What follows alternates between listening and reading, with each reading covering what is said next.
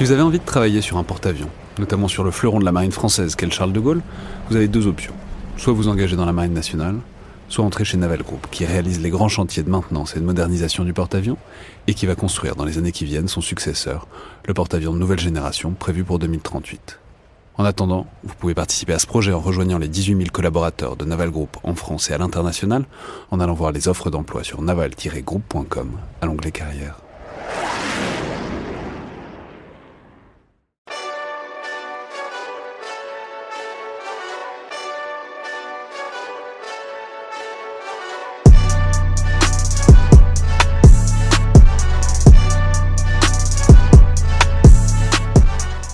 Rebonjour à tous, et pour la seconde moitié, en quelque sorte, du passage du collimateur à l'école navale, après la première partie qui était la balade radiophonique dans et autour de l'école, j'ai maintenant le plaisir de recevoir, ou plutôt, à vrai dire, d'être reçu euh, par le contre-amiral Baudonnière, puisque nous sommes sur votre site et dans votre école, euh, puisque vous êtes donc le directeur de l'école navale.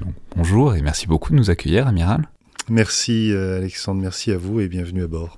Alors, on, va parler évidemment des grandes orientations de l'école, de sa place particulière dans, l'univers qu'est la marine, parce que euh, je vais tout de suite préciser que c'est extrêmement important. Euh, les écoles militaires, d'abord parce que c'est là que les gens qui font les armées apprennent leur métier, mais aussi et surtout parce que la manière dont on leur apprend ce métier et dont on les forme dit beaucoup de choses euh, de la manière dont l'armée se représente à la fois son passé et surtout son avenir. Mais commençons peut-être par le commencement puisque c'est en grande partie le propos de notre présence ici que de permettre de comprendre ce que c'est que cette école, euh, et de permettre notamment de le comprendre à des gens euh, qui ne la connaissent pas, c'est-à-dire l'immense majorité des gens, parce qu'à vrai dire, quand on n'est pas dans la marine, et même parfois quand on y est, on n'a pas tellement de raison de savoir les détails de, l'organisation et, de la philosophie de l'école navale. Et peut-être pour entamer euh, les choses par la géographie, puisque c'est important, je vais d'emblée préciser qu'on est évidemment en Bretagne, on est à Brest, mais sans être à Brest, en fait puisque l'école est située de l'autre côté de la rade, la grande rade de Brest, à l'Anvéoc-Poulmic. Ce qui est un peu plus qu'un détail, parce que quelle que soit la manière qu'on choisisse pour traverser cette rade, euh, par la route ou par la mer, on se trouve à une heure à peu près euh, de la ville et de la gare de Brest, ce qui fait que l'école est très clairement à l'écart euh, de la ville et de Brest qui est elle-même un Finistère du territoire français. Donc très simplement, j'aurais peut-être voulu commencer par... En fait, j'aurais voulu que vous nous expliquiez ce que c'est que cette école, pourquoi elle est là et ce qu'on y fait. Alors, j'ai envie de dire d'abord, ce n'est pas qu'une école en fait. Ici, vous êtes, euh, comme vous le dites, dans une école. C'est aussi euh, un port avec euh, plus de 80 embarcations. C'est aussi un centre de recherche et c'est surtout un site, comme vous l'avez dit. Et je crois que la grande richesse de la formation à l'école navale, qui est donc le creuset de la formation des, des officiers de marine, la grande richesse, c'est Ici, en fait, on veut former des militaires, on veut former des marins et on veut former des ingénieurs. Et la grande richesse, c'est ce site qui permet finalement, dans une journée, de mélanger, de faire en sorte que ces trois aspects de la formation du futur officier de marine sont étroitement mêlés. Parce que vous pouvez commencer par une conférence le matin, puis aller sur l'eau, entre midi et deux, faire de la formation euh, militaire euh, dans la pampa autour des, dans les 100 hectares euh, de, l'école navale, l'après-midi faire des sciences, etc. Voilà, si vous voulez, c'est le, le concept trois en un, j'ai envie de dire, ces trois volets de la formation du futur officier de marine qui fait la, richesse de, de l'école et finalement de ce site ici à, à alors vous formez donc euh, ces gens, ces futurs officiers, mais d'ailleurs il n'y a pas que les futurs officiers, puisqu'il y a, a d'autres personnels qui, qui, sont... Absolument, donc ça c'est la première, première mission, je vous parlais, la, la, formation des futurs officiers de marine, et puis on, est aussi une, une, école de formation continue pour trois métiers de la marine, métier de guetteur sémaphorique, de manœuvrier et de navigateur timonier. Ces trois, spécialités euh, sont formées ici à l'école tout au long de la vie. Donc euh, pour l'officier, c'est la formation initiale. Et pour ces trois métiers de marin, euh, c'est une formation tout au long de la vie. C'est-à-dire que les marins viennent ici, puis reviennent à chaque fois qu'ils franchissent une étape dans la, formation, dans leur déroulement de carrière. Mais alors, on va rester un peu sur les élèves officiers, parce que c'est aussi le cœur un peu le cœur de métier de l'école, en tout cas historiquement. Donc, qui, qui est-ce que c'est? C'est-à-dire, comment est-ce que vous les prenez? Où est-ce que vous les prenez, à quel âge et quand est-ce que vous les lâchez? C'est-à-dire d'où à où est-ce que vous les formez, ces officiers? Donc euh, les, ici, donc je vous disais, creuset de formation initiale de tous les officiers de marine. Donc on a euh, des officiers issus des classes préparatoires euh, aux grandes écoles scientifiques, qui, passent un concours qui est sur le concours euh, commun de l'école, l'école centrale, donc qui intègrent l'école navale. On recrute aussi des officiers sous contrat, c'est-à-dire des jeunes gens qui ont déjà une formation dans le civil, que ce soit un diplôme d'ingénieur ou pas. Et puis on a aussi des officiers spécialisés de la marine, c'est-à-dire des gens qui sont euh, soit des anciens officiers mariniers, c'est-à-dire des, gens euh, non officiers qui des sous-officiers, l'équivalent des, sous-officiers. Dans la marine, on ne dit pas sous-officier, on dit officier marinier, mais voilà, euh, c'est bien ce domaine-là que ça recouvre, et donc qui souhaitent devenir officiers. voilà, donc on a un peu toutes ces populations-là, mais comme, comme je dis toujours, ici, si vous voulez, l'enjeu, c'est à la fois de former ces futurs officiers pour qu'ils ils puissent remplir leur emploi à la sortie euh, de l'école navale. Donc, euh, pour euh, les officiers qui viennent des, classes préparatoires, c'est une formation qui dure trois ans, deux ans et demi si à l'école navale, puis six mois de campagne d'application sur un bateau. On a gardé le terme de mission Jeanne d'Arc, même si le bateau Jeanne d'Arc n'existe plus, mais on a gardé cette mission, on en reparlera, de partir loin longtemps en équipage pour comprendre le, métier. Donc une formation de, de trois ans. L'objectif, c'est qu'ils puissent remplir leur emploi, de leur responsabilité de jeune officier à la sortie de l'école. Et puis le but aussi, c'est que comme, si vous voulez, ici à l'école, si ça se trouve en ce moment, il y a le futur chef d'état-major de la marine, ou il y a le futur commandant du futur porte-avions, successeur du, Charles de Gaulle. Donc il y a aussi cette, j'ai envie de dire, cette, cette profondeur dans la formation, c'est-à-dire être capable ici de leur donner les clés pour pouvoir faire une carrière de 20, 30, 40 ans et euh, de, de, de, durer, de si vous voulez, d'être demain les, chefs militaires, d'être des décideurs, d'être des conseillers auprès de, différentes, euh, différentes structures, je pense euh, notamment aux politiques. Enfin voilà. Et donc ici, si vous voulez, à l'école navale, on, on, prend des clés, on, on plante des petites graines, on prend l'image qu'on veut, mais voilà, on travaille aussi sur le long terme. Mais alors, commençons par euh, peut-être la sélection, donc euh, le concours. C'est intéressant. Parce que vous, venez de nous dire que ça fait partie d'une banque de concours, donc le concours des écoles centrales. C'est intéressant parce que ça pose la question de. Donc vous sélectionnez au sein de concours d'ingénieurs un certain nombre d'élèves. parce que ça pose la question à la fois de la main que vous avez sur le concours, puisque si vous êtes dans une banque, c'est que vous avez des épreuves communes avec d'autres écoles qui ne sont pas militaires. Et puis ça pose la question de est-ce que, est que vous avez des gens qui veulent devenir ingénieurs et qui voient une opportunité dans la marine et qui la saisissent, ou est-ce que vous avez des gens qui veulent devenir marins et qui se disent bon bah faut, faut devenir ingénieur du ça. En fait, grâce à ce dispositif qui a été mis en place il y a, quelques années, hein, c'est-à-dire de rattacher le concours de l'école navale à un concours commun, en fait, ça permet à ceux qui veulent, qui ont toujours voulu faire l'école navale, de se présenter à ce concours au titre de l'école navale entre guillemets, et puis aussi d'accueillir ici peut-être des gens qui ont passé le concours de l'école navale, quand on, coche le nombre de, concours euh, d'écoles qu'on passe euh, lorsqu'on s'inscrit au, concours, on met école centrale, on met, euh, on met Supélec, on met etc. Et puis on met, tiens, on va mettre l'école navale. Et puis finalement, chaque année, il y a certains jeunes gens qui arrivent ici sans forcément avoir pensé s'inscrire à l'école navale et qui finalement viennent à l'école navale parce qu'ils cheminent pendant cette période de concours. Donc c'est bien ça l'intérêt, c'est de diversifier le recrutement euh, à l'école navale. Et c'est ce qu'on fait aussi, je vous parlais tout à l'heure des officiers sous contrat, de plus en plus. Euh, on va recruter des officiers sous contrat, donc euh, c'est un autre recrutement. Là, on parlait du recrutement concours grandes écoles. On va aussi chercher des officiers de différents, différents cursus parce qu'on a besoin de ça euh, dans la marine.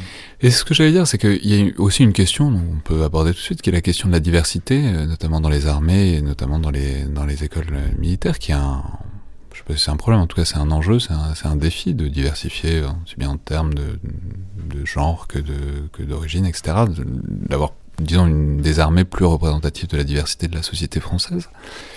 Le, fait est que le concours, ça limite un peu, surtout si c'est un concours commun, ça limite un peu la prise qu'on peut avoir sur ce truc, sur ce, enfin disons sur cet afflux chaque année d'officiers de, de, dans, la marine en l'occurrence. Du coup, comment est-ce qu'on contourne ça? Comment est-ce qu'on réussit quand même à, si c'est possible, enfin dans la mesure où c'est possible, à diversifier un recrutement qui se fait très largement en termes de volume sous, sous, concours, enfin par concours?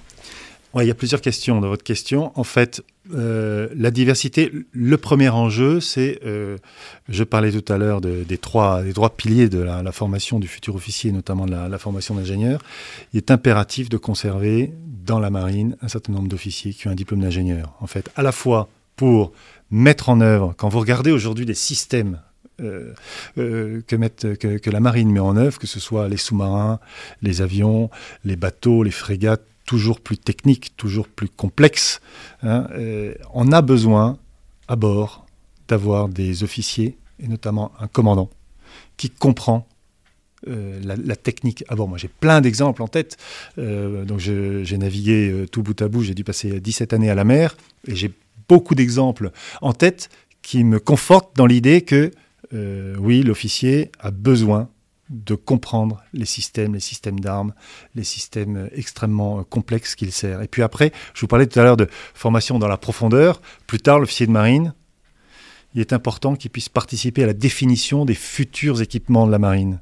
On a évidemment une direction générale de l'armement qui fait ça, on a évidemment des industriels qui font ça, mais ce qui est important, c'est aussi que, les officiers de marine participent à cette définition du besoin. Il faut que l'utilisateur, celui qui est en mer, qui in fine sait comment on utilise l'outil, comment, euh, quelles sont les limites d'une frégate, quelles sont les limites euh, d'un sous-marin, comment est-ce que cet environnement tellement particulier qu'est la mer nécessite que l'utilisateur fasse partie de la conception.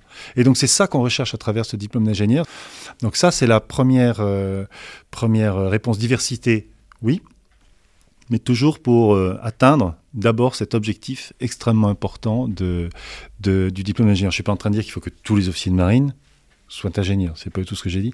J'ai dit qu'on a besoin d'un certain nombre euh, d'officiers de, marine ingénieurs. Non, mais vous voyez, c'est ça qui est intéressant, c'est que c'est la question du concours, c'est la question, mais qui se pose pas du tout que dans la marine ni que dans les armées, qui est euh, est-ce qu'il y a une fatalité Est-ce qu'on recrute toujours sur concours? C'est-à-dire, le concours fait plein de choses très bien, ça, valide très bien un certain nombre de compétences euh, notamment sous pression euh, pendant le concours. Puis il y a des choses que ça fait moins bien, ça tient moins bien en compte de la diversité des parcours, de la diversité des compétences, etc.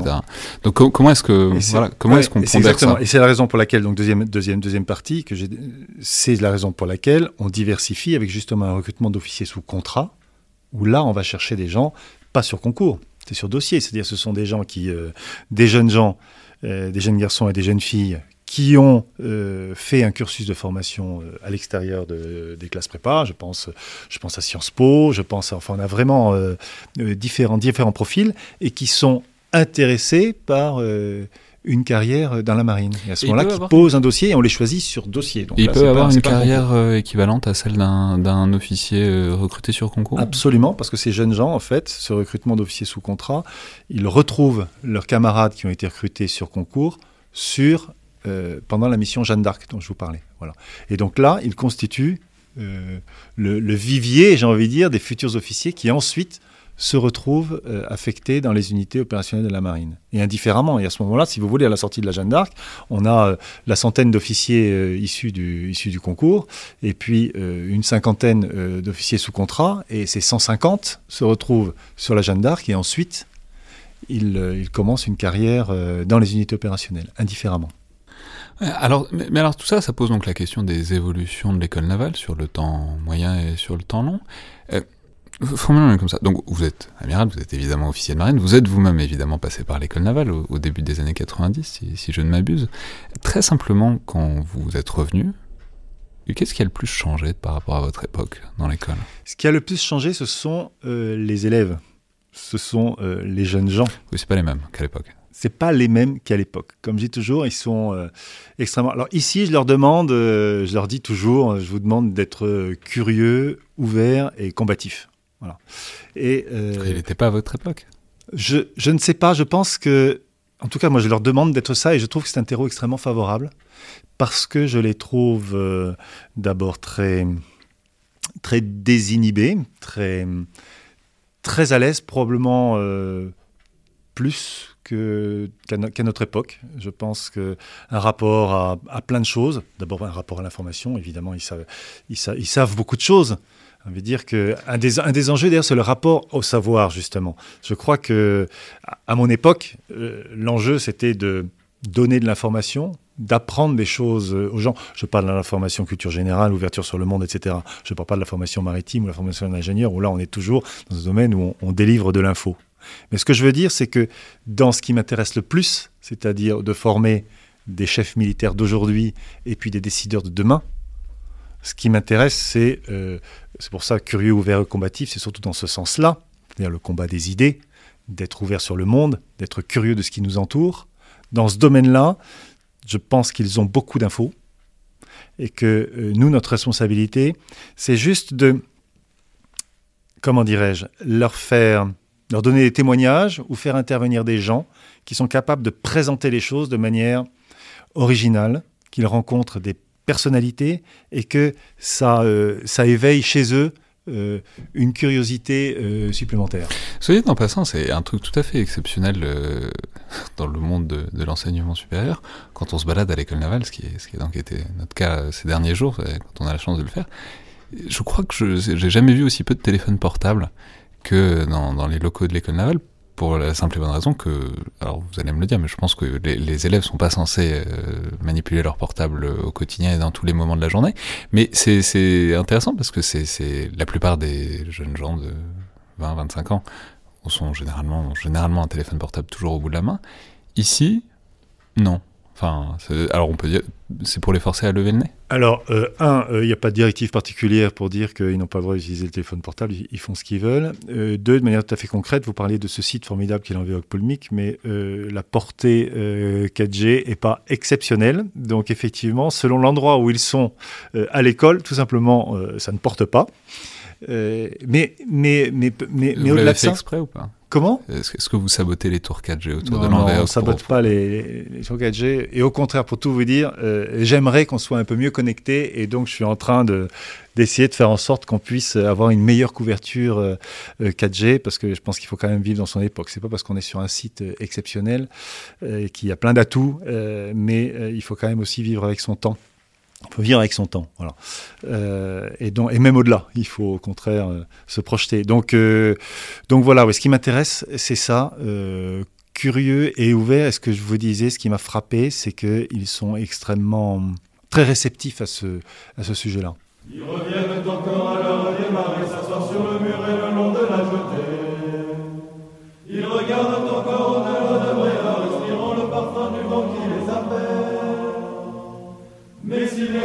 le temps des terres de Valas, les marins chez nous ne s'en va pas. L'eau qui vit de la mer, l'eau qui vit de la mer, tu regardes mourir les derniers vrais marins. L'eau qui vit de la mer, au fond de ton vieux port, sont placés les carcasses des bateaux déjà morts.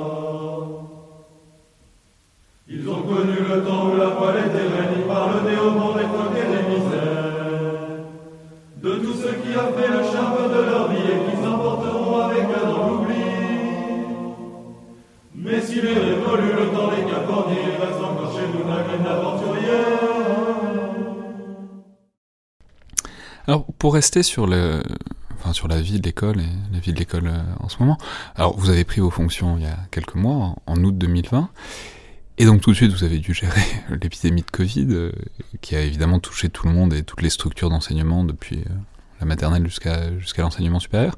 Mais justement, comment est-ce que vous avez géré ça, puisque ça peut pas s'interrompre? Il faut bien continuer à former des marins. Euh, et on peut pas non plus suspendre la chose, euh, ni la faire par Zoom euh, entièrement, comme ça a été fait avec plus ou moins de bonheur dans les universités. Donc comment est-ce que vous avez, comment est-ce que vous avez géré de réussir à ne pas interrompre la formation des marins, alors que toutes les formations supérieures s'interrompaient plus ou moins ces derniers mois? Faire du Covid une chance, ou plutôt une illustration de faire autrement c'est le grand truc de la marine, ça. Il faut faire autrement, il faut s'adapter aux circonstances. mais oui, parce que c'est enfin, pas le grand truc de la marine, c'est juste euh, à l'école de la mer. C'est que euh, avec la mer, euh, ou à cause de la mer, il faut toujours chercher à faire autrement. Parce que même s'il y a des prévisions météo, même s'il y a une route qui est tracée, même s'il y a une mission qui est définie, voilà, on ne sait jamais exactement ce qui va se passer. Et donc il faut en permanence s'adapter. Donc de ce point de vue-là, si vous voulez, euh, le Covid, alors à l'école navale, il y a les élèves qui découvrent la marine, mais il y a évidemment euh, euh, beaucoup de, marins qui, sont là aussi pour, s'occuper des jeunes élèves, que ce soit des marins, des, militaires, et puis aussi du personnel civil qui connaît bien la marine. Et donc tout le monde connaît bien ça. Si bien que lorsque lorsqu'il a fallu continuer la mission en ambiance Covid, on s'est dit, OK, on va faire autrement. Comment est-ce qu'on va faire? On va évidemment faire du téléenseignement, du télétravail comme tout le monde, mais on n'a pas fait que ça, parce qu'il y a un certain nombre de choses qu'on ne peut transmettre qu'en présentiel, si vous voulez, quand il faut apprendre à, quand il faut apprendre à naviguer. On peut le faire, il y a des choses qu'on ne peut faire que qu'en étant sur l'eau. Et de la même manière, euh, vous imaginez bien que vous connaissez euh, un peu la marine, ceux qui nous écoutent aussi, ils savent bien qu'il y a une valeur qui nous est chère, c'est l'esprit d'équipage et que donc pour faire esprit d'équipage, pour connaître, pour comprendre ce que c'est que l'esprit d'équipage, là aussi le virtuel, il y a des limites, il faut être ensemble. Donc, euh, mais écoutez, on s'est adapté, on a effectivement euh, continué à naviguer, euh, et puis et puis et puis je touche de bois et ça fait des mois que ça dure et, et la mission la mission est là. Ouais, mais alors comment est-ce qu'on fait pour garder, disons pour garder de la joie dans ce contexte? Enfin, c'est-à-dire Évidemment, on vient pas particulièrement à l'école navale pour faire la fête ni pour la vie nocturne euh, de, de, mais quand même, c'est des jeunes, euh, des jeunes gens en majorité, ils se rencontrent, ils se sociabilisent, et ça, ça fait partie des fonctions d'une école militaire que de leur apprendre à se connaître et à faire corps dans une certaine mesure. Comment est-ce qu'on fait en sorte que tout ça, ça plombe pas l'ambiance? Comment on réussit à faire en sorte que continue à s'amuser, enfin qu'il y ait une sorte de joie et légèreté qui est qui est propre à cet âge-là, quoi, et qui fait partie aussi de, de l'enseignement supérieur Alors, euh, peut-être deux éléments de réponse. Euh, premièrement, ce que je vous disais, ils sont ensemble. C'est-à-dire qu'ils vivent réellement, et je pense que ce, ce Covid, finalement, de ce point de vue-là, est une chance, probablement ah, qu'ils vivent. Vous, les avez bouclés à double tour, du coup Alors ça, on les a bouclés au à double tour euh, au début, effectivement, euh, au début de l'année, et puis euh, et puis après, on les a pas bouclés à double tour, mais enfin, c'est un peu ça. L'expression est, est, est, un peu forte, mais enfin, on leur a expliqué que pour continuer euh, la mission, il fallait qu'on les qu'on les garde à bord. Alors effectivement, euh, du coup, on les garde, ils sont pas libres le week-end. Euh, donc ils vivent une période particulière, mais comme je vous le disais, qui, renforce euh, la cohésion de la promotion. Donc ça, c'est la, ça c'est le, le, premier élément. Ils, ils sont, ils sont ensemble. De, de, toute façon, les bars de Brest sont fermés. le week-end, ils vont sur l'eau, puisque donc on a déployé beaucoup d'énergie pour leur permettre euh, d'aller sur l'eau. Je vous parlais du site de 100 hectares où ils peuvent, euh, ils peuvent sortir. On ouvre le stand de tir le week-end. Euh, on a la chance d'avoir un gymnase, d'avoir une piscine. C'est un petit campus quand même ici. Vous avez pu le voir. Ceux qui nous écoutent n'ont pas encore la, tous la chance de connaître ce site merveilleux, mais donc on fait vivre le, vivre le campus. Donc finalement, ils ont un peu une vie de une vie, oui, une vie de campus. Puis le deuxième élément, c'est que, écoutez, ils sont, je ne sais pas s'ils sont heureux, si, enfin, je les crois pas malheureux, je ne sais pas ce que vous en pensez, vous en avez croisé euh, quelques-uns depuis que vous êtes arrivé hier. Ce, que j'ai vu était pas malheureux, si, bon. ce n'est de la fermeture du, du Borda, on, on, les, les, auditeurs découvriront ça, mais c'est leur salle de vie, euh, c'est ce, qui est une tragédie sans pareil apparemment. Ben, ils attendront encore quelques, quelques semaines avant la rouverture du Borda. Le deuxième élément, c'est que, écoutez, je pense qu'ils se projettent, euh, ils se projettent vers l'avenir. D'abord, ils sont, euh, alors ceux qui ne connaissent pas le site, il faut que je leur dise que le bâtiment des élèves est grande, un grand immeuble qui a une vue imprenable sur la mer. Et donc, euh, euh, chaque élève, quand il est dans son, poste, quand ils vivent ensemble, en plus, ils regardent la mer, donc ils, se projettent.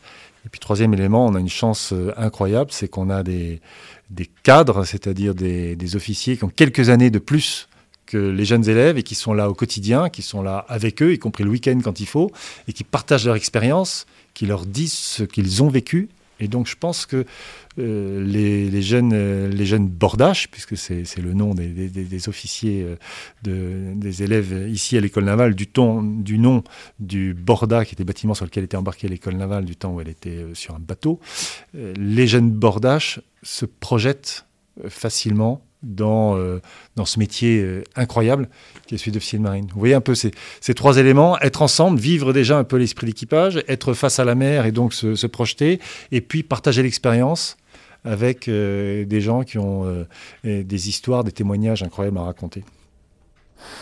Ouais, alors, vous l'avez déjà dit, mais l'école navale fonctionne en, binôme avec expérience. C'est presque un concept que certains auditeurs ont pu ont parfois déjà entendu, notamment parce que c'était un peu un mythe, notamment à l'époque du service militaire. C'est la Jeanne d'Arc, euh, parfois appelée la Jeanne, qui était, et encore, on va en reparler, l'école d'application des officiers qui les emmène euh, bah, sur l'eau, euh, faire le tour du monde dans une large mesure à, un moment, à un moment de leur formation. Donc peut-être expliquez-nous ce que c'est et quel rôle, enfin quelle logique ça a, disons, dans l'ensemble de la formation à l'école navale. En fait, cette période, donc euh, grosso modo de six mois, comme je le disais tout à l'heure, qui intervient en fin de formation, donc deux ans et demi de formation euh, ici euh, à l'école navale, à la fois théorique mais aussi pratique, puisque pendant les deux ans et demi, le futur officier va sur l'eau pour pour apprendre. Il va, il a des projets aussi, il a des relations avec avec le monde civil évidemment, mais ces six mois, c'est finalement une une matrice de transfert, c'est la transition vers leur véritable responsabilité. Lorsqu'ils seront à bord des, bateaux et des unités opérationnelles de la marine, ils vont être en charge euh, de, la, mission, de, de conduire des hommes, de remplir une mission, de décider. Euh, et donc, euh, pendant ces six mois, en fait, ils vivent en immersion. On dit ils partent loin, longtemps et en équipage. C'est la première et dernière fois où ils vont le faire avant d'être eux-mêmes chargés justement de conduire des missions euh, loin, longtemps en loin longtemps en équipage. Donc c'est une immersion dans la vie active tout simplement. C'est finalement, j'ai envie de dire, un stage en entreprise. Voilà. Sauf que euh, ça se fait dans des situations évidemment extrêmement particulières, avec en plus euh, ce souhait d'ouverture sur le monde, de voyage, d'aventure, et donc certains aussi touchent du doigt de manière très concrète une des dimensions qui viennent chercher, puisque quand on, pousse la porte de l'école navale, euh, chacun s'engage pour évidemment un faisceau de, raisons, mais il y a toujours plus ou moins présent cette notion de d'aventure, de découverte du monde, euh, voilà. Et donc pendant cette mission Jeanne d'Arc, c'est aussi un moment où on concrétise ça. Ouais, mais alors du coup justement, qu'est-ce que c'est que la mission? Alors la Jeanne d'Arc, à la base, c'était un bâtiment de la Marine nationale euh, qui était consacré à ça. Mais euh, il s'avère que les bâtiments vieillissent et que là il était vraiment beaucoup trop vieux, et donc euh, il a été désarmé, donc euh, il y a la Jeanne d'Arc, mais il n'y a plus de Jeanne d'Arc. Alors comment est-ce qu'on fait? Alors la, grande richesse supplémentaire par rapport à ce que, ce que j'ai vécu moi quand j'avais fait la, Jeanne sur la Jeanne, c'est qu'effectivement aujourd'hui les futurs officiers sont immergés sur un bateau opérationnel puisque ce c'est un des trois porte-hélicoptères amphibies, Mistral, Tonnerre, Dixmude, qui à tour de rôle remplissent cette mission. Mais en fait, ces bateaux, ce sont des, bateaux opérationnels, c'est-à-dire qu'ils partent, ils ont un équipage euh, dédié à, des, missions opérationnelles, et donc ils embarquent à bord euh, cette euh, charge utile, j'ai envie de dire, constituée par les futurs officiers, et ils et ils conduisent des missions, c'est-à-dire que lorsque vous, vous naviguez, euh, lorsque le, bâtiment euh, navigue, il remplit évidemment des missions de, formation des élèves, puisque les élèves continuent à avoir des cours, ils ont des échanges d'expériences avec, euh, avec l'équipage, mais surtout le bateau conduit des missions des missions de, recueil de renseignements, des missions de... Et puis on en a déjà parlé, à tout moment, il peut être euh, dérouté vers une mission particulière. L'année dernière, euh, vous avez suivi euh, l'actualité, le, bateau était parti soutenir la Réunion et Mayotte dans, le cadre de la crise Covid. Donc voilà, c'est un exemple évidemment qui est, très réel, très présent, mais il n'y a pas une seule mission Jeanne d'Arc qui se passe exactement comme c'était passé, comme c'était prévu. Ouais, mais alors, du coup, cette euh, mission Jeanne d'Arc et son épaisseur temporelle, parce qu'on peut le dire, tous les officiers de marine ont des souvenirs de leur, euh, de leur passage sur la Jeanne, c'est très rituel, et d'ailleurs, ça soude beaucoup, euh, généralement, une, promotion que de devoir vivre ensemble. mais ça renvoie donc vers la question des traditions, vers la question de la continuité historique de l'école navale, qui, alors les auditeurs pourront le voir, parce qu'il y a des photos et des vidéos, il y, aura une balade sonore aussi, mais c'est très marquant les traditions à l'école navale, c'est vraiment ça remplit physiquement euh, l'espace de l'école dès l'arrivée. Quand on arrive, le, port, la marina est fermée par euh, des bâtiments désarmés qui sont des digues flottantes. Euh, quand on se balade sur, le port, enfin sur, sur, la, sur la jetée, on tombe sur une pièce d'artillerie du, du cuirassé Richelieu. Et je vais la faire courte, mais tout dans le discours et dans le langage quotidien, la baille, les bordaches, ça renvoie à une continuité, à des traditions qui, remontent largement à l'époque de, disons, la marine à voile et plus. Alors, je, peux dire que la baille, c'est un mot marin qui, veut d'ailleurs tout et rien dire, qui veut dire à la fois un baquet, à la fois un navire, et qui est devenu le surnom de, l'école navale. Euh, les bordages, c'est les élèves, vous l'avez dit, parce que ça vient de l'époque où, l'école était sur le borda, le, navire. Mais donc, on voit beaucoup de traditions, mais il faut dire peut-être que ça n'a rien d'évident, en fait, que euh, puisque le site de l'école n'est pas si ancien, il date de la deuxième moitié du XXe siècle. Donc, c'est pas non plus comme si tout datait du temps de Colbert et que c'était resté dans son jeu et qu'on avait touché à rien. Je veux dire, c'est un choix de mettre en avant ces traditions euh, dans l'univers de l'école qu'on a réimplanté pour montrer une continuité dans, l'histoire de la marine. Donc comment est-ce que vous concevez ça, vous, disons, cette place de, de la tradition dans ce qui fait l'école. Et, c'est là où c'est intéressant que c'est pour former les praticiens de demain, c'est pas pour former des gardiens du temple, c'est pour former les marins de demain qu'on les, très volontairement et de manière euh, absolument omniprésente, on les met au milieu des traditions de la très longue tradition de la marine. Pourquoi très longue tradition? Parce que je pense que si vous voulez, la, la mer et le métier d'officier de marine et la marine nationale, euh, le sujet, c'est, encore une fois, c'est la profondeur stratégique, c'est-à-dire que c'est le, c'est le temps long. C'est le temps long. Euh, parmi les missions euh, principales de la marine, vous le savez, il y a le fait d'être présent sur toutes les mers du monde tant qu'on le peut pour, pour garantir la souveraineté dans nos, dans nos espaces, dans les zones économiques exclusives, dans la France riveraine de tous les océans. donc il y a cette notion du temps long, c'est-à-dire que qu'il est important que le futur officier de marine sache que son action, il va l'inscrire dans le, dans le temps long. Merci beaucoup, Amir Daniel. Mais merci à vous.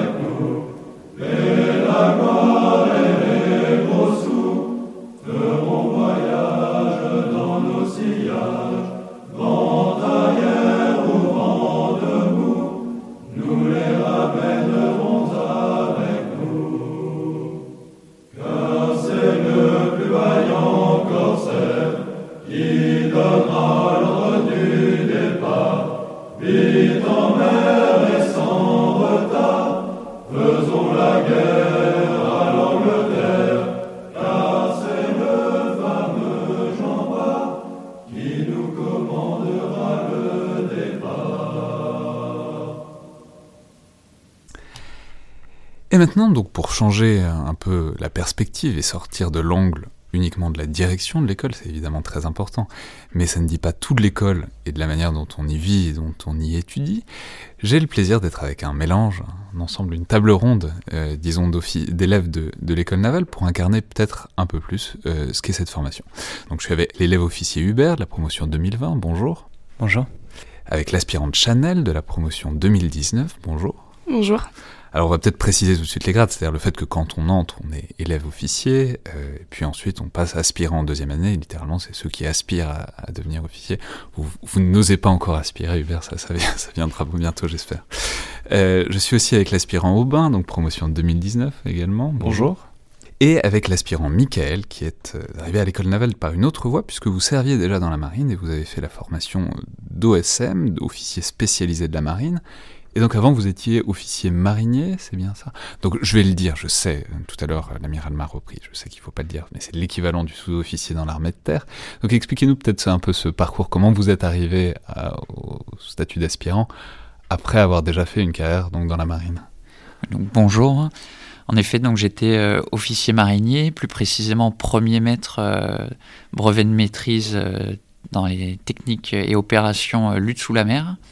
Donc, donc vous étiez sur des frégates anti-sous-marines, J'étais sur dernièrement sur frégate multimission. Vous avez fait combien de temps Ça fait combien de temps que vous êtes dans la marine? Vous, vous, vous, êtes leur aîné de combien d'années exactement? Alors moi, ça fait 12 ans que je suis dans la marine nationale et j'ai 30 ans. Très bien. Euh, et donc, vous avez fait, euh, c'est quoi? C'est un, un, concours? C'est une sélection? C'est un concours interne pour passer à officier depuis le statut d'officier marinier, c'est ça? C'est tout à fait ça. Donc, il y a plusieurs voies. Hein. Moi, j'ai choisi la voie de concours puisque c'est c'est celle qui collait le plus à ma carrière, puisqu'il aurait, il aurait fallu que j'attende un petit peu euh, pour être sélectionné au choix. Euh, donc on a passé un concours, puisque nous sommes 20 cette année à avoir, fait, euh, avoir passé ce concours de diverses spécialités. Mais alors juste dites-moi, c'est très bête, mais ça vous, pourquoi vous l'avez fait? C'est-à-dire ça vous permet, ça vous ouvre vers quoi? Qu'est-ce qu'il y a dans la, disons dans, alors dans l'école navale? On a compris que c'est toujours très plaisant d'être à l'école navale, mais euh, ça vous ouvre quoi comme porte exactement? Alors concrètement, moi je, je, débute à l'heure actuelle une deuxième carrière. Donc j'étais j'étais pas arrivé au bout de, de ce que pouvait m'apporter ma, ma, carrière euh, d'officier marinier. Néanmoins, euh, en passant le concours, euh, j'accède à des, des, fonctions différentes, à des, des, fonctions essentiellement transverses, telles que chef du car ou, ou officier de car opération. Ouais, C'est-à-dire, vous étiez très spécialisé sur un truc, et là maintenant, vous pouvez, j'allais dire conduire le bateau tout seul, non, mais vous pouvez. C'est un petit peu ça, oui. On sort, on sort du du, carcan de notre spécialité pour aller euh, vers des, horizons un petit peu différents. Alors, on va en reparler, on va reparler du concours, mais justement pour, euh, parler de tout ça, euh, en fait, pour commencer, j'aurais voulu un peu jauger l'éventail de parcours et de, relations à la marine que ça implique. Prenons-le comme ça. Chacun, est-ce que vous vous souvenez quand et comment vous avez entendu parler de l'école navale pour la première fois? Aubin? Alors la première fois que j'ai entendu parler de l'école navale, c'était, il me semble, au, lycée, euh, au même titre que, que le Saint-Cyr Coëtquidan et l'école de l'air, dans un salon des, grandes écoles, il me semble. Et, euh, et quoi, c'est, l'uniforme qui vous a attiré? Non, non, c'est pas l'uniforme, c'est plus les... ce qu'on fait avec l'uniforme. C'est l'émission de la Marine nationale, le, le fait de partir loin. C'est un certain goût de l'aventure en fait. Chanel? Et donc moi c'est pareil, je l'avais vu, euh, enfin j'ai rencontré l'école navale on va dire euh, pour la première fois, enfin c'était un salon des grandes écoles au Bourget. Et euh, pareil que pour Aubin, en fait c'est, l'uniforme m'a attiré depuis jeune, c'est-à-dire que je voulais servir mon pays et, et, pouvoir être dans la marine et, profiter des grands espaces et, rencontrer la mer au plus près, c'est ça qui m'a vraiment beaucoup touché et c'est pour ça que j'ai voulu rentrer à l'école navale. Hubert? Euh, moi, de la même façon que mes camarades, c'est d'abord euh, le milieu marin qui, qui m'a attiré. Et, euh, c'est-à-dire vous auriez pu faire, enfin je sais pas, vous auriez pu être dans la marine marchande. Enfin, c'est quoi? C'est parti de la mer et ensuite vous vous êtes dit la marine ça permet des trucs?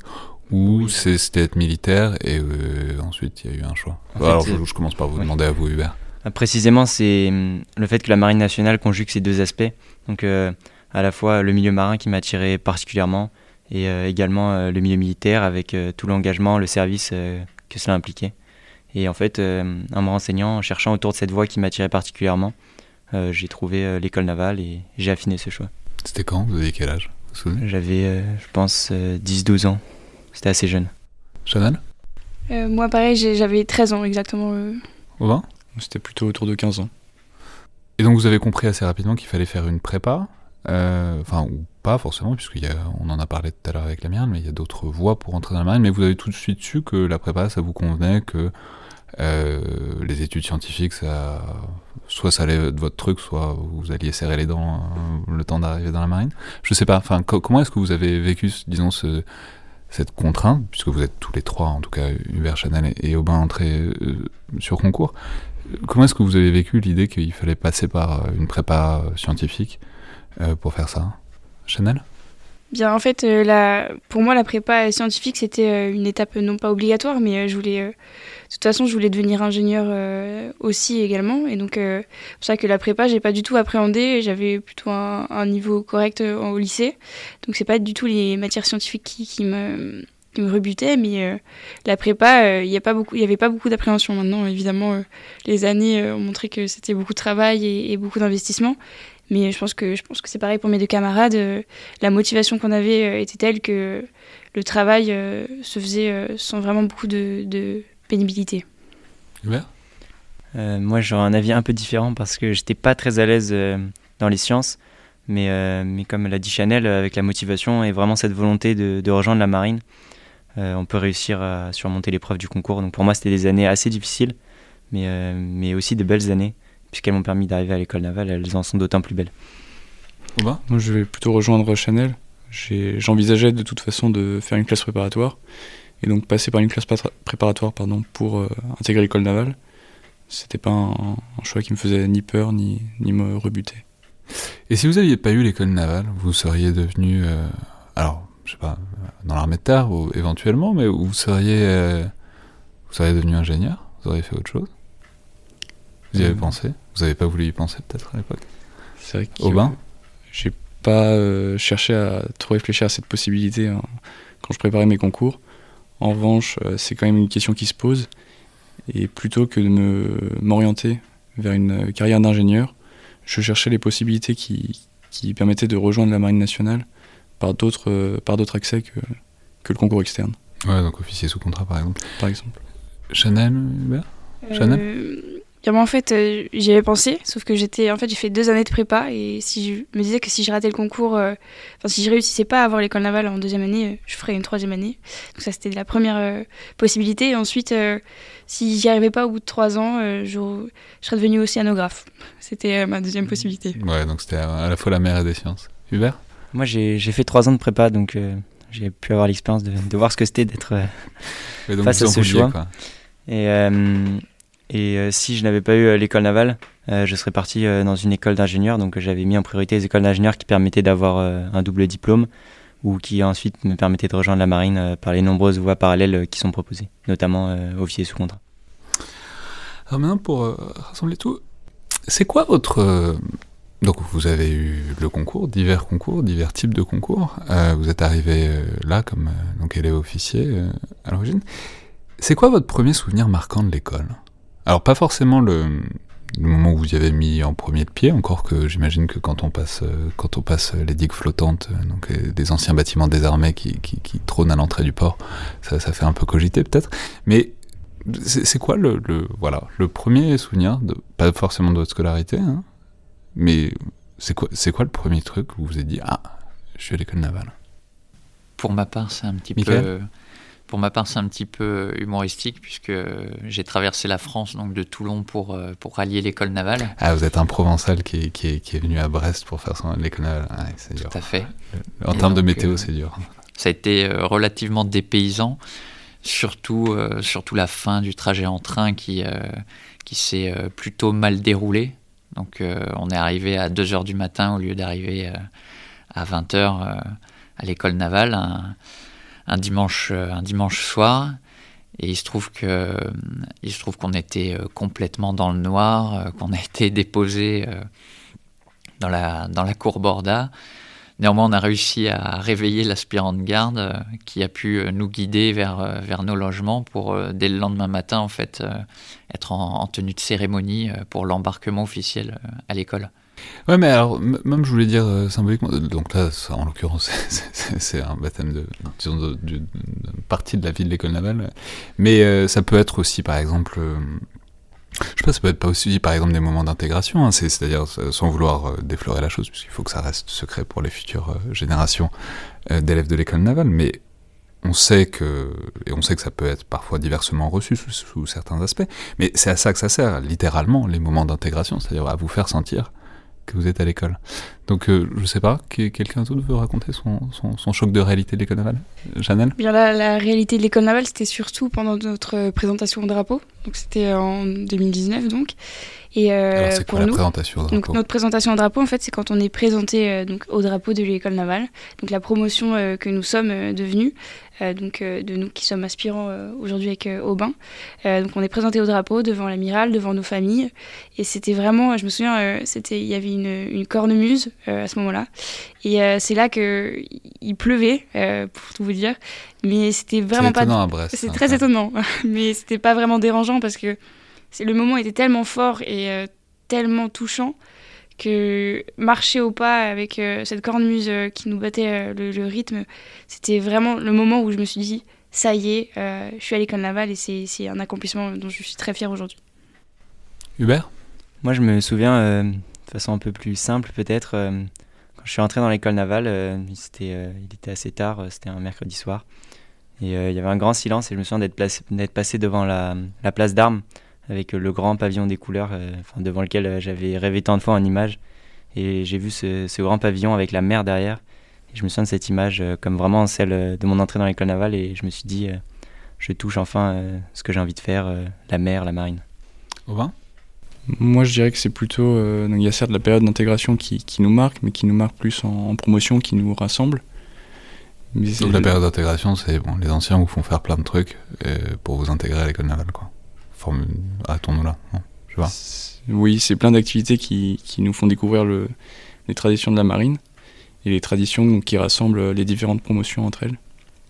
Et donc ce moment-là nous marque en promotion, mais le moment qui marque euh, individuellement, c'est vraiment euh, la présentation en drapeau dont on vient de parler, où on, on quitte cette euh, parenthèse où on est un peu ébahi pendant le mois d'intégration et on se dit que ça y est, c'est, on est enfin euh, à l'école navale. Ouais, mais alors justement, parlant, puisque on parlait des traditions, euh, alors on, en parlait un peu avec l'amiral, mais il y, a- des traditions partout qui sont visibles et qui sont invisibles euh, dans l'école. Il y en a que vous avez faites et probablement d'autres pas encore. Mais en tout cas, il est très clair qu'on cherche à vous transmettre des choses en vous soumettant à ces, traditions. C'est quoi la, la tradition que vous, enfin, quelle est la tradition que vous avez préférée? Celle qui a le plus résonné en vous Enfin, il y a des il y a des trucs, ça, ça pouvez trouver ça désagréable, et des trucs, vous pouvez vous dire, ben là, il y a un truc de la marine qui est en train de m'être euh, donné. Qu'est-ce que, laquelle a le plus résonné en vous? Hubert? Moi, je j'étais très touché par euh, tout ce qui a touché à, la tradition des chants de l'école navale, qui sont finalement euh, souvent peu connus parce que peu diffusés et qui, qui relatent en fait vraiment toute l'histoire de la marine et de l'école navale. Et quand on, parcourt un peu le- les traditions de l'école euh, au fur et à mesure de notre vie euh, de bordage et euh, les élèves de l'école, on, découvre un peu au fur et à mesure le sens de, des mots, du lexique propre à l'école et qu'on retrouve dans ces chants. Je me souviens que ceux-ci m'ont particulièrement marqué.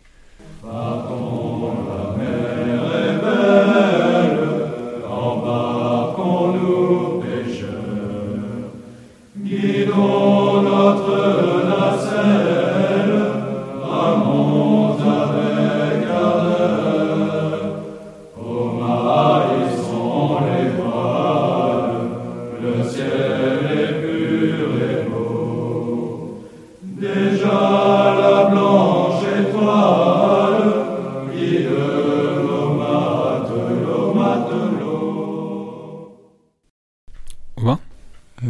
je trouve que c'est difficile en fait de trouver ce qui nous a touché le, le plus pendant ce, ce mois parce qu'on découvre en permanence en fait euh, du sens.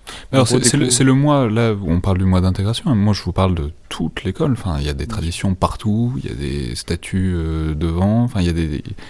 on, on en parlait tout à l'heure avec le, enfin, avec l'amiral, mais c'est c'est un truc quoi de chercher à vous transmettre des traditions de la marine du temps long quoi. Euh, Donc c'est quoi Il y a un Moi, truc ce qui m'a le plus euh, marqué, c'est le. Donc, je sais pas si vous en avez parlé. C'est le mât du, du Borda qui se trouve sur le. Donc, le Borda, en, les anciens bâtiments euh, écoles au temps de la. Donc on va rappeler, c'est une bonne occasion de le rappeler, que l'école navale n'a pas toujours été à terre. Pendant un certain temps, suivant une certaine logique, l'école navale était sur un navire qui s'appelait le Borda. Et donc l'école navale a été transférée à terre, puisqu'il s'avère que c'est plutôt plus pratique pour plein de choses. Mais on a donc mis le mât au plein milieu de la place d'armes, c'est ça? Non, il se trouve pas, c'est pas le mât de la place d'armes, il se trouve autre part sur, sur la, la, base, mais il est assez visible. Et donc c'est un mât d'un des bordas, s'il y en a eu quatre au total. Et c'est assez bah, émouvant de, de, se retrouver en face et de se dire que nos très grands anciens euh, m'ont appris euh, à côté de ce mât. C'est qu'il y, a un paquet de générations d'officiers de, la marine qui, qui, ont vu le même vous, c'est ça? C'est ça, exactement. Et Chanel? Moi, je dirais pour rejoindre Robin que ce qui est très très impressionnant, c'est de voir que la marine n'a pas vraiment changé enfin, en, tant d'années d'existence, qu'aujourd'hui on parle on a ce qu'on appelle un argot bail, c'est-à-dire qu'on a des mots qui on, se comprend entre entre gens de la marine, alors que c'est le même un argot bail, hein, c'est-à-dire littéralement un lexique qui est, propre à l'école navale et euh, la manière dont et qui est le même depuis euh, depuis l'école navale embarquée et c'est je trouve ça euh, très impressionnant et, et, très important de, de, garder ça encore aujourd'hui dans nos langages. Très bien. Alors, le, donc là, on est sur euh, le passé, on est sur, euh, sur ce qui fait l'identité de l'école. Maintenant, il faut peut-être euh, parler un peu de ce que vous y faites, ce que vous voulez y faire, c'est-à-dire de l'avenir. Qu'est-ce que vous voulez faire? C'est-à-dire, c'est très tôt pour vous demander, surtout vous, Hubert, puisque vous êtes en première année en quelque sorte, mais je crois que vous avez une idée. mais, mais donc, quel métier de la marine? Ah, Évidemment, vous avez le droit de changer d'avis encore, et il y a des parcours, enfin, il y a des étapes de votre parcours qui, s'y prêteront. Mais en, tout cas, à quoi, qu'est-ce que vous avez en tête en ce moment en termes de métier de la marine? Robin? Moi, j'aimerais beaucoup aller en surface, sur, euh, en tant que missilier artilleur. Vous voulez tirer avec des gros canons, c'est ça Exactement, c'est ça. Tirer avec des gros canons. Et... Qu'est-ce qui vous plaît là-dedans? Enfin, Au-delà du fait de tirer avec des gros canons qui est assez immédiat, mais c'est quoi, quoi la partie euh, du métier qui vous intéresse? Disons que c'est la spécialité qui, est, qui apparaît la plus accessible, ou en tout cas euh, qui est la moins, euh, qui est la plus ancienne, et celle qu'on connaît le plus à l'école navale. Et donc c'est celle que, avec de nombreux témoignages et de, de ce que j'ai pu voir, celle qui m'attire le, le plus pour l'instant. Chanel? Et donc euh, moi depuis petite j'ai le, rêve d'être euh, pilote, donc spécialement pilote de chasse. Euh, donc pourquoi? Parce que simplement c'est très sentimental, mais la première fois que j'ai entendu un rafale, il a vrombi très fort comme le fait un rafale. C'était bon signe. Ouais. et oui en effet. Et vraiment le, fait que ça fasse vibrer tout le sol qui est aux alentours, j'ai trouvé ça fascinant et c'est là que je me suis dit c'est là que je veux être on ne vous fera pas remarquer qu'il y en a aussi euh, dans l'armée de l'air des rafales, mais bon, peu importe. Hubert? Euh, Moi, comme, comme, je vous l'ai déjà dit, j'étais très attiré d'abord par le milieu marin. Et, euh, donc, j'étais d'abord attiré donc, par la marine. Et ensuite, puis, j'ai commencé à regarder les, spécialités qu'elle proposait. Et, en me renseignant beaucoup, en rencontrant des marins qui, qui, ont pu mettre des mots sur la réalité qu'il y avait derrière un peu les grands symboles et les mythes parfois aussi. Euh, j'ai finalement euh, trouvé certaines spécialités qui m'intéressaient particulièrement. Donc euh, la surface et là plus particulièrement aussi assez différemment finalement les commandos marines. c'est une spécialité assez exigeante. On sera très peu à finir par y arriver, mais, j'espère pouvoir me donner toutes les chances dans cette voie. mais les commandos marines, c'est donc des tests de sélection qui sont très, très, enfin, très rigoureux, etc. Est-ce que, donc vous êtes en première année, vous avez le temps, ça va pas être décidé tout de suite, hein, euh, vous commencez déjà à courir plus et à faire plus de pompes que les autres Ou vous attendez un peu avant ça? Euh, En fait, euh, ce qui est très bien fait à l'école navale, c'est que les spécialités nous sont présentées assez, assez vite, même dès le début de la première année, pour qu'on puisse s'y préparer, commencer à y réfléchir, à, à, discerner si vraiment on veut se projeter dans telle ou telle spécialité. donc en l'occurrence, pour les commandos, on a déjà des premiers tests qu'on appelle des tests blancs. Euh, qu'on a déjà effectué euh, au début du mois de janvier et on va les réeffectuer euh, au fur et à mesure des années. On a également des exercices d'aguerrissement. donc tout ça, c'est des options ou c'est des trucs que tout le monde fait? Non, voilà, ça se fait. alors il y en a certaines qui sont des options pour ceux qui sont, donc, comme on dit, FANA commando, et d'autres qui sont que tout le monde fait. Parce que là, ce qui est important aussi, c'est que chacun puisse toucher un peu à tout.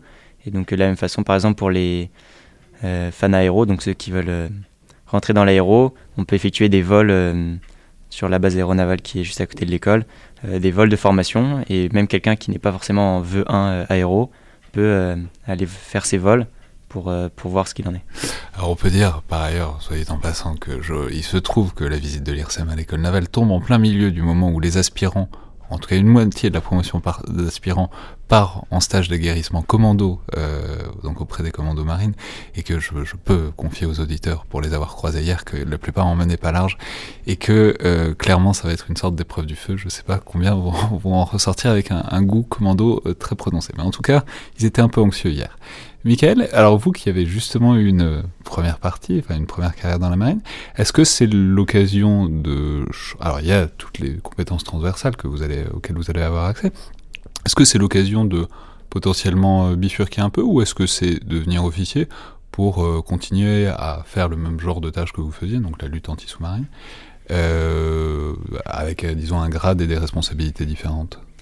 Alors dans un premier temps, ce, ce sera une poursuite dans la, dans la même voie. Néanmoins, euh, je, peux prétendre euh, à, à d'autres postes par la suite, dans un, dans un second temps. Euh, comme, vous n'allez pas vous, vous, découvrir une vocation de, de sous-marinier si, Non, non, non, je... J'aspire plutôt à l'inverse. Ouais, vous préférez les chasser que, que, que, qu'être dessus. Tout à fait. Et donc dans un, dans un second temps, euh, j'espère pouvoir commander, euh, commander un jour, euh, d'ici globalement 10 à 15 ans, si l'opportunité m'en est donnée. Donc c'est une, une, manière aussi de, de, changer un petit peu d'optique. Très bien, mais alors justement, parlons... alors vous êtes à une étape de, de, ce choix, de ce truc, mais enfin, de, disons de ce parcours. Mais on sait qu'un moment important de ça, ça va être euh, le passage sur la Jeanne. Euh, alors, donc pas sur la Jeanne, mais sur un des bâtiments, euh, un des PHA, donc des porte-hélicoptères amphibies, qui tiennent le rôle de, de, de la Jeanne d'Arc. Comment est-ce que vous l'anticipez? C'est-à-dire, est-ce que vous savez déjà sur quel bâtiment vous partirez, puisque les aspirants c'est dès l'an prochain? Est-ce que, euh, c'est-à-dire, qu'est-ce que vous attendez? Parce que certains de vos aînés, faisaient le tour du monde. Il s'agit encore de faire le tour du monde, et il y a plein d'escales, et il paraît que c'est très sympa de faire le tour du monde sur la Jeanne. Est-ce que, qu'est-ce que vous attendez de ces six mois sur la Jeanne? Aubin? Je pense que c'est un peu la période de, l'école à laquelle on aspire le, plus. Ah, vous avez envie de partir Non, on est très bien à l'école, mais euh, c'est pour ça qu'on s'est engagé. C'est pour vivre euh, une telle mission, donc euh, presque un tour du monde, avec des escales. Et on découvre notre, notre futur métier, beaucoup plus que, que la théorie qu'on a et qu'on doit avoir à l'école. Mhm. Vous avez envie de vous retrouver les pieds sur l'eau, quoi. C'est ça. Chanel? Euh, c'est exactement ça, c'est notre premier embarquement opérationnel au final, euh, on part 5 à 6 mois, donc c'est quand même très long. C'est notre premier embarquement long et, euh, c'est quelque chose qu'on attend, attend dès le début en fait, parce que nos, aînés, nos pères et, nos grands-pères, euh, donc les promotions de deux années au-dessus, nous racontent ce qui se passe, nous, disent que c'est, incroyable, c'est une expérience fantastique et c'est aussi quelque chose d'assez compliqué parce que 6 mois en mer c'est long et c'est quelque chose qu'on n'a jamais expérimenté en, en amont. Euh, et, c'est tout ça, toutes ces nouvelles choses, euh, on a, soif d'apprendre et c'est pour ça qu'on l'attend avec beaucoup d'impatience. Mais alors, justement, ces six mois, alors dans une certaine mesure, ça vous prépare à ce que c'est que la vie d'officier de marine, mais vous êtes prêt à partir euh, six mois loin de tout le monde? Enfin, avec vos camarades? Mais je sais pas, vous avez des familles, vous avez peut-être des petits amis, petites amies. Enfin, c'est je veux dire, c'est un qui sont ou pas dans la marine. Enfin, je veux dire, c'est un, un, enjeu quand même de. Alors certes, quand on entre dans la marine, c'est sûr que ça fait partie du truc, mais euh, vous vous y préparez euh, mentalement depuis longtemps à cette expérience, Chanel?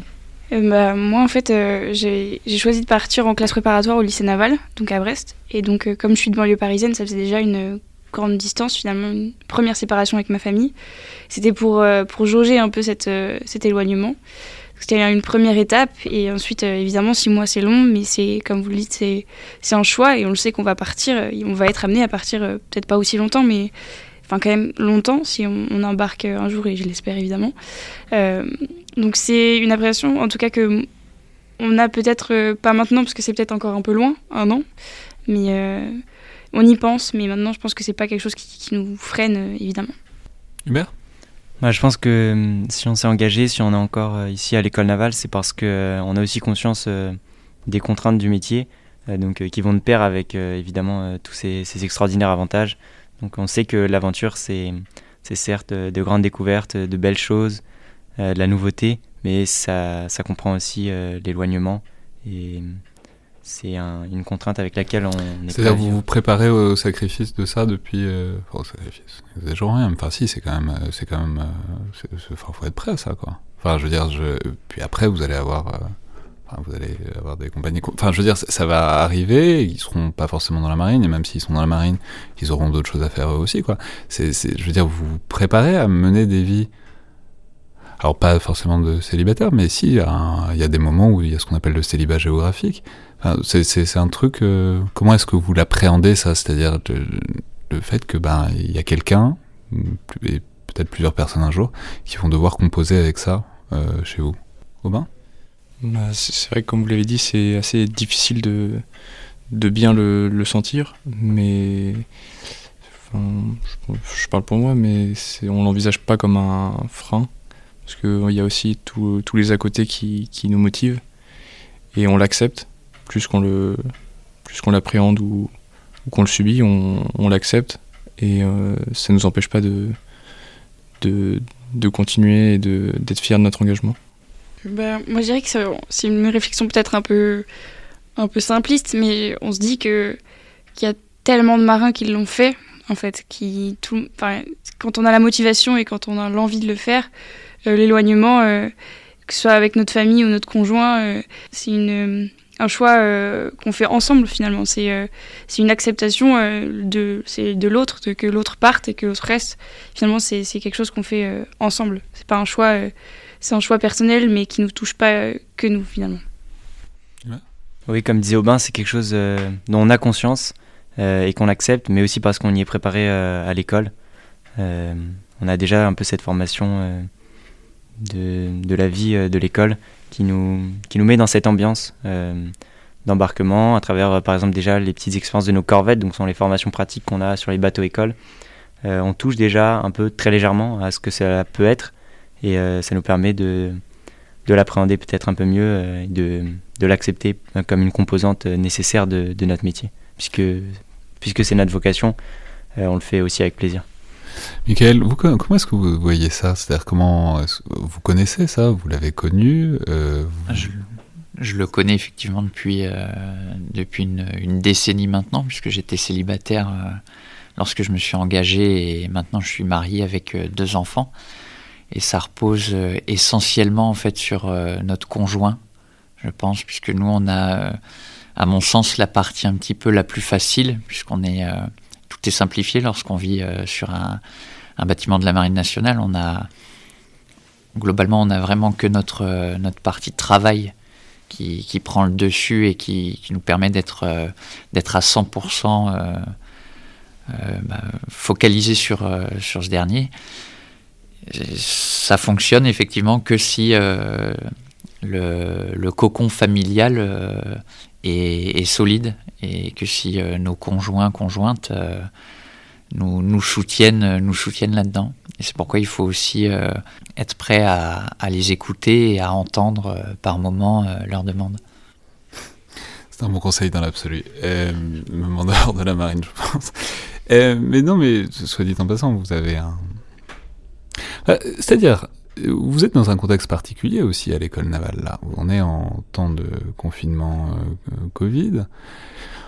La en parlait, il y a eu différents niveaux de, fermeture de l'école. C'était plus sévère euh, au printemps que, que, maintenant. Mais quand même, traditionnellement, l'école navale fonctionne dans une certaine mesure en symbiose avec son environnement, avec Brest qui est de l'autre côté, qui est loin, mais qui est quand même relativement proche. comment est-ce que ça j'y pense parce que ça vous prépare un petit peu à l'embarquement euh, dans une certaine mesure, mais comment est-ce que vous vivez, euh, alors surtout les aspirants en plus, euh, surtout Chanel et Aubin qui, avaient vécu l'an dernier, donc qui avaient vécu l'avant-après, le moment où ça a changé, quoi. comment est-ce que vous le vivez, ce fait d'être à l'école navale? Ben vraiment dans un contexte particulier pour l'école navale. C'est-à-dire, on, disait, il y a des traditions, tout le monde l'a fait avant vous, il n'y pas. Euh, enfin, vous vivez quand même un truc assez exceptionnel dans l'histoire de l'école navale, même s'il y a eu évidemment d'autres grands événements, notamment en, temps de guerre. Chanel? Comme vous l'avez dit, euh, l'année dernière, on a pu vivre ce qu'était l'école navale. Donc évidemment, euh, je pense que c'est finalement. On se plaint pas parce que toute la France et tout le monde est bloqué à cause de cette épidémie et donc on peut pas se plaindre nous parce qu'on n'a pas les traditions et encore on arrive quelquefois à faire à essayer quand même de transmettre des choses. Euh, et euh, on peut pas se plaindre étant donné qu'on a un site euh, magnifique et que finalement, même si on est bloqué sur base, on, a cette vue de notre, de notre chambre qui, est quand même exceptionnelle. Donc on a conscience de ce, de ce manque que, de ce manque qu'on a, mais, mais on peut pas s'en plaindre. C'est vrai que l'an dernier, on a vécu de belles choses et il y a peut-être une frustration de ne pas pouvoir les partager et les faire vivre euh, aux premières années. Aux, aux, élèves officiers. Ça. Mais euh, quand on voit le contexte national et mondial, on a quand même une, euh, une superficie pour se déplacer assez grande sur la base. Et Ah oui, c'est sûr qu'en mars, quand on était tous bouclés chez nous, on, vous enviait le fait d'avoir une, base entière pour vous tout seul, ça c'est certain. Et donc ces, ces, ces possibilités et cachent, estompent cette, ces petits manques, mais que tout le monde, toute la France doit ressentir. Hubert, vous attendez avec impatience le moment où l'école navale va enfin pouvoir donner sa pleine mesure euh, pour vous, avec un peu de chance, euh, au moins pour votre année d'aspirant ah, Puisque c'est notre première année, on n'a pas vraiment euh, le même référentiel que, nos anciens de la promotion supérieure. Et comme, comme l'ont dit Aubin et Chanel, on profite déjà de, toutes les richesses de l'école sans forcément penser au, manque que par ailleurs on, a du mal à voir.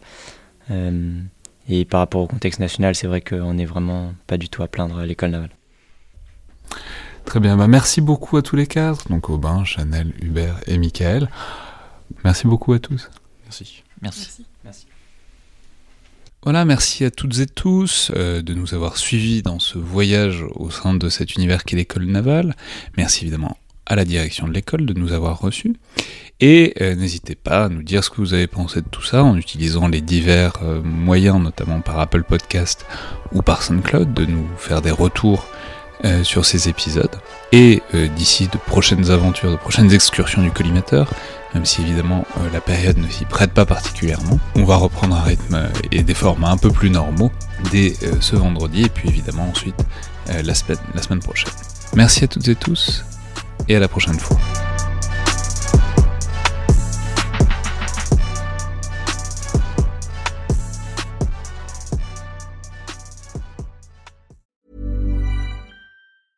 Normally, being a little extra might be a bit much, but not when it comes to healthcare. That's why United Healthcare's Health Protector Guard fixed indemnity insurance plans, underwritten by Golden Rule Insurance Company, supplement your primary plan so you manage out of pocket costs. Learn more at uh1.com.